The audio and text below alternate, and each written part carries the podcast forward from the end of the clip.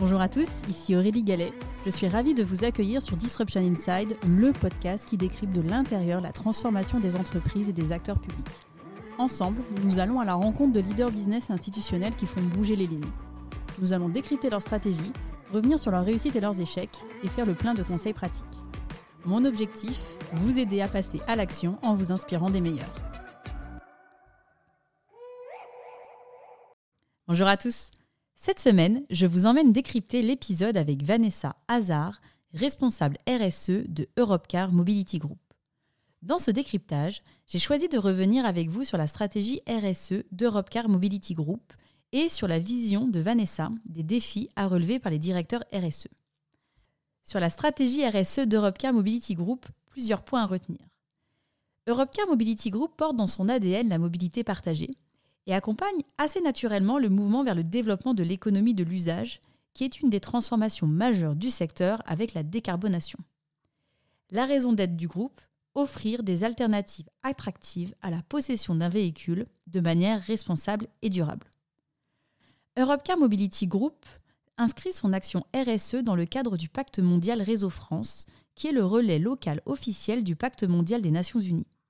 Il regroupe un réseau de 1600 entreprises et de 100 organisations à but non lucratif autour des enjeux liés à la responsabilité sociétale et environnementale et au développement durable. Il s'agit de la plus importante initiative internationale d'engagement volontaire. Europcar Mobility Group a été le premier acteur du secteur de la location de véhicules à adhérer en 2005. En 2019, Europcar Mobility Group a également rejoint un autre organisme international, le Science Based Target Initiative, qui accompagne les entreprises dans la réduction des émissions de CO2. Concrètement, les entreprises qui rejoignent cette initiative s'engagent à définir des objectifs de réduction de leurs émissions de gaz à effet de serre, conformément aux préconisations scientifiques de la COP21. Europcar Mobility Group est engagé sur les trois catégories d'émissions. Les émissions directes, qui sont produites par l'entreprise, c'est ce qu'on appelle le scope 1. Les émissions indirectes, qui sont liées à la consommation d'énergie, appelle le scope 2. Et enfin, les émissions indirectes qui concernent tout le reste, c'est-à-dire le scope 3. Dans l'épisode, Vanessa nous explique que le bilan carbone d'Europecar Mobility Group, c'est 98% d'émissions qui relèvent du scope 3, principalement des émissions qui sont liées à l'usage de leurs véhicules par les clients.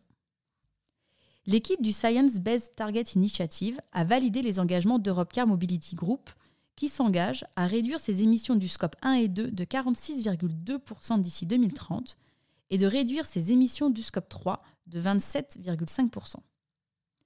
Pour tenir cet engagement, un plan de réduction carbone structuré autour de sept axes de travail a été lancé. L'électrification de la flotte de véhicules constitue un axe de travail de premier plan. Compte tenu des enjeux et de l'ampleur de la tâche, l'équipe RSE travaille en forte articulation avec tous les métiers. D'ici 2024, 20% de la flotte devra être électrique. Dernier point, la stratégie RSE du groupe est structurée autour de quatre piliers. Le premier, agir pour l'environnement, qui fait écho aux initiatives que je viens de vous présenter, avec un objectif, faire qu'Europecar Mobility Group joue un rôle clé dans la transition vers un monde bas carbone. Le second, rendre la mobilité accessible, avec pour objectif de rendre la mobilité plus inclusive et plus abordable. Sur ce pilier, les actions du groupe s'inscrivent majoritairement dans le cadre de partenariats avec des acteurs locaux. Ce pilier permet de porter des actions sociales du groupe, telles que la mise à disposition de véhicules pour le personnel de santé lors de la crise sanitaire, ou encore la mise à disposition de véhicules pour apporter des biens de première nécessité aux réfugiés ukrainiens. Troisième pilier, être un employeur responsable. Ce pilier regroupe toutes les actions en faveur de la diversité, de l'inclusion et toutes les politiques RH qui permettent à l'entreprise d'avoir une marque employeur plus attractive.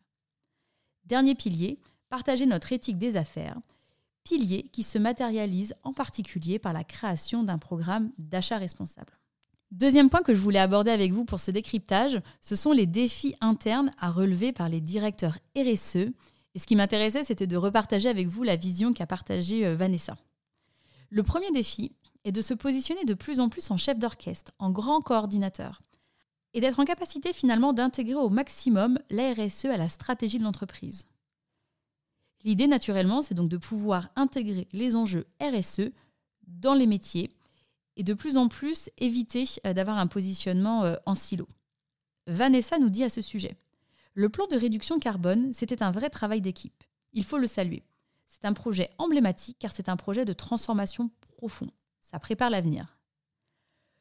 Le second défi, Vanessa que je cite, c'est de sentir ce fardeau des responsabilités, car c'est quand même de l'urgence. On doit aller beaucoup plus vite. Notre rôle est de prendre des décisions aujourd'hui pour 2030, voire pour 2050. J'ai cette responsabilité et elle est lourde. Les directeurs RSE sont des agents du changement. Troisième défi, qui est celui de la gouvernance. Concrètement, à qui le directeur RSE rapporte, où est-il placé dans l'entreprise? Et à quel point sa voix porte? Vanessa nous dit On voit que les directeurs RSE sont de plus en plus placés en haut de la hiérarchie. On a compris l'importance du métier. Cette évolution est un signal fort que les mentalités ont évolué. Quatrième défi, c'est celui de la mesure. Des indicateurs sur mesure doivent être créés et une fois créés, l'enjeu est de fiabiliser au maximum la donnée. Vanessa nous explique que le reporting RSE, c'est une centaine de contributeurs partout dans le monde. L'enjeu est très fort. Je cite Vanessa. On est toujours en train de travailler à l'amélioration de la qualité de la donnée. Quand on communique sur l'impact, il faut être sûr de ce que l'on dit. Dernier défi, commun au directeur RSE que j'ai eu l'opportunité de rencontrer jusqu'à présent, qui est celui d'être capable de rebondir, de se nourrir au quotidien de petites victoires et d'avoir beaucoup de résilience. C'est la fin de cet épisode, j'espère qu'il vous a plu. Pour m'aider à faire connaître le podcast, c'est très simple. Parlez-en autour de vous, mettez une note 5 étoiles accompagnée d'un gentil commentaire et abonnez-vous à mon compte pour être notifié des prochains épisodes. Si vous souhaitez en savoir plus sur le podcast, je vous donne rendez-vous sur mon site aurélie-galet.com ou sur mon LinkedIn. Un grand merci à tous et rendez-vous la semaine prochaine pour un prochain épisode.